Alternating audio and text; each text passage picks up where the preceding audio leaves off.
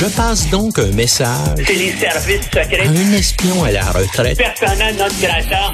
Pour que l'opération se déroule. C'est imminent, c'est une question d'heure. La plus grande discrétion. Un journaliste, pas comme les autres. Normand Lester. Oh Normand, que j'aime le titre de ta chronique. Alors tu parles de ce qui se passe en France, les Français qui sont tout énervés, qui collent au plafond, qui déchirent leur chemise parce qu'on leur demande de repousser l'âge de leur retraite de deux ans. Au lieu de prendre leur retraite à 62, ils vont prendre leur retraite à 64. C'est bien épouvantable. Et euh, le texte que tu as écrit, euh, le titre que tu as donné, c'est les Français et le droit à la paresse. Ben oui, puis, puis même si c'est monté à 64 ans, ils vont être encore derrière tous les autres pays d'Europe.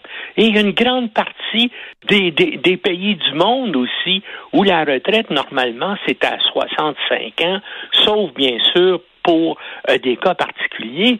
Et puis, ben, eux autres, ben, en fond, là, ben, c'est, écoute, c'est grave ce qui se passe, assez, hein, puis à chaque, fois depuis, euh, quoi, de, depuis 20 ans, 30 ans, qu'un gouvernement essaie de se mettre aux normes internationales, aux normes de l'Union européenne, eh ben, il y a des manifestations épouvantables en France pour empêcher qu'on euh, euh, mette l'âge de la retraite euh, à, à, à, 65 ans. Ben, c'est ça que Macron voulait faire aussi.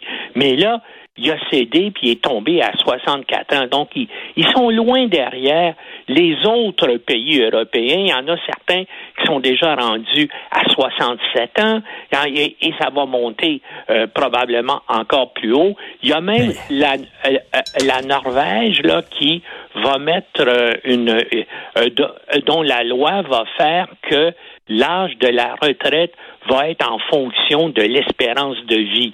À chaque fois que l'espérance de vie va augmenter de huit mois, l'âge de la retraite va augmenter ben d'un an.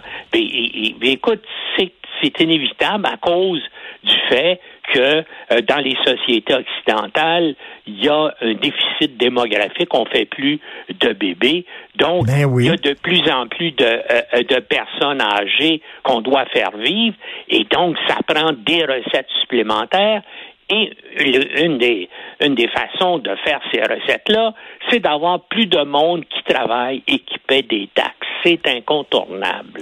Et écoute, euh, vraiment, j'attire l'attention des gens sur ton excellente chronique où tu dis que pour certains militants, le travail est presque une valeur de droite. Ça n'a pas de bon sens de nous obliger à travailler. Écoute, euh, euh, un slogan dit Macron nous condamne à deux ans ferme, comme si c'était de la prison. Et comme tu le dis, Normand, est-ce qu'on a le choix? On fait de moins en moins d'enfants. Il y a de plus en plus de gens qui vont à leur retraite et vivent de plus en plus longtemps. On pas le choix, là. Ben, euh, ben, l'autre façon, bien sûr, c'est de faire venir des dizaines en Europe, des dizaines de millions de personnes d'Afrique et du Moyen-Orient. Puis on sait déjà les tensions épouvantables que ça cause, l'immigration illégale en France provenant justement d'Afrique et du Moyen-Orient. Donc si tu décides, bon, ben, on va compenser ça en faisant venir beaucoup de monde, ben, tu vas augmenter encore les tensions euh, raciales là, entre euh, les Français de souche et les autres, puis ça va être comme ça dans, dans tous les pays. Et c'est et c'est ça qui explique que le vote va de plus en plus à droite. Mais c'est particulier en France parce qu'en France, il y a une longue tradition. Hein. Euh, euh, euh, dans ma chronique de ce matin, je, je rappelle le cas de Lafargue. Donc, c'est un militant de la fin des années 1800 qui a écrit un livre, Le droit à la paresse où justement il disait ben voilà c'est ça. Mais lui-même, hein, c'était le genre de Karl Marx et lui-même pour vivre, il vivait des subsides de Frederick Engels, comme d'ailleurs son beau-père euh, euh, Karl Marx. Alors il était, euh, puis évidemment il y avait comme meilleur ami l'anarchiste Proudhon, là, le type qui disait la propriété, c'est le vol. Donc, tu vois qu'il y a une longue tradition idéologique en France pour s'opposer au travail en disant non, non, les gens doivent, euh, hein, on doit vivre au, ciel déjà, le paradis sur terre, hein, le, le bonheur pour tous, puis on n'a pas besoin euh, de travailler. Mais je comprends que pour des gens qui font du travail pénible, euh, je comprends qu'ils peuvent pas travailler jusqu'à 60, mais il devrait avoir des règles pour tenir compte de, de cela. Si tu un, un maçon ou ben un, oui.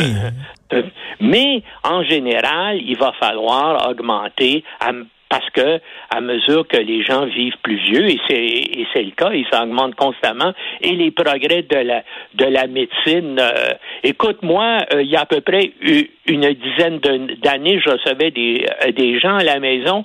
On était huit autour de la table et puis je constatais avec eux que si on avait si, si on était né on était né 50 ans plus tôt, il n'y aurait personne dans la salle à dîner. Pourquoi? Parce qu'on serait tous morts, hein? sauf que la médecine nous a sauvé la vie et on continue d'être d'être vivant. Et les et, la médecine, il n'y a rien qui dit qu'il y a un plafonnement là, de l'espérance de vie, sauf bizarrement aux États-Unis où effectivement ça plafonne et ça régresse là, mais c'est pour des raisons bien sûr de. Et, et, tu sais de quoi tu parles, Normand, hein? Parce que toi, t'étais mort cliniquement et la, médecine, deux, fois. et la médecine te ramenait à la vie. Oui. Tu étais cliniquement mort. Oui, oui. Écoute, c'est incroyable. On est très content de t'avoir encore parmi nous, mon cher Normand. Hey, t'imagines, toi, essayer de gouverner un pays comme la France? Ils sont tout le en grève générale. Tout le oui, temps. Oui, ben écoute, j'ai vécu là euh, quatre ans de ma vie, hein, je, le sais. Et puis bien sûr, il y a des mois là où il y a où il y a quatre fins de semaine de suite de congés. Il y a des congés de ci, la Saint-ci, la Saint-ça. Hein. C'est un peuple qui est très peu religieux, mais il y a des il y a toutes sortes de saints qui ont des fêtes puis ont des congés légaux, ce qui fait des longues fins de semaine. En tout cas, c'est c'est des en tout cas, puis bien sûr, la vie est est, agréable en France, c'est ça, et donc les gens veulent euh, veulent travailler moins et ça fait partie un peu de la culture nationale, là, de, de ben une culture d'oisiveté. Écoute, on va aller on va aller en, aux États-Unis. Euh, tu as vu Trump qui est sorti de son trou, ça faisait longtemps qu'on ne l'entendait pas parler, puis qui dit qu'il est le seul choix possible pour battre les démocrates, absolument. Donc, DeSantis maintenant aussi euh, annoncé qu'il allait se se présenter au présidentiel, les républicains vont choisir qui, tu penses? Écoute, je le, je le sais pas, mais il y a un fort mouvement au sein du Parti républicain, un, mouvement quasi clandestin, là, qui, dit qu'il faut pas que ce soit Donald Trump. Comme puis bien sûr, beaucoup des gens qui financent le parti aussi euh, euh pensent euh, la même chose. Regarde ce qui se passe actuellement à Fox News, hein? Et puis même le, euh, le grand patron de Fox News, donc le multimilliardaire euh, australien qui contrôle ça, lui-même dit que Trump est un menteur et puis que il faut faut prendre. Donc euh, Trump va bien sûr sa base reste là. Donc il y a encore et, ça c'est extraordinaire. Il y a encore probablement 30 millions d'Américains au moins aux États-Unis qui sont avec Trump à la vie, à la mort. Mais ça, ça dépend comment ils sont ils, sont répartis. Et moi, en tout cas, je ne sais pas qui les républicains vont euh, vont choisir, mais s'ils choisissent Trump, d'après moi, il va être battu à l'élection générale. Mais ça va créer des troubles épouvantables. Mais il faut s'attendre même avant ça à des à des troubles sociaux importants parce que il est inévitable que d'ici hmm. la fin de l'année 2023, il va y avoir des procédures criminelles qui vont être engagées contre Donald Trump. Oh Alors, comment va-t-il réagir là, quand des agents du FBI vont se présenter à Mar-a-Lago pour lui mettre les, euh, les menottes. C'est, c'est, Là, c'est- euh, c'est- on- on- c'est- lui-même l'a dit à plusieurs reprises là. Attention là, attention parce que mes euh, mes partisans là l'accepteront pas là si vous ça va être ça va être euh, ça va être complètement faux et, et, et je suis un gars totalement honnête et tout ça.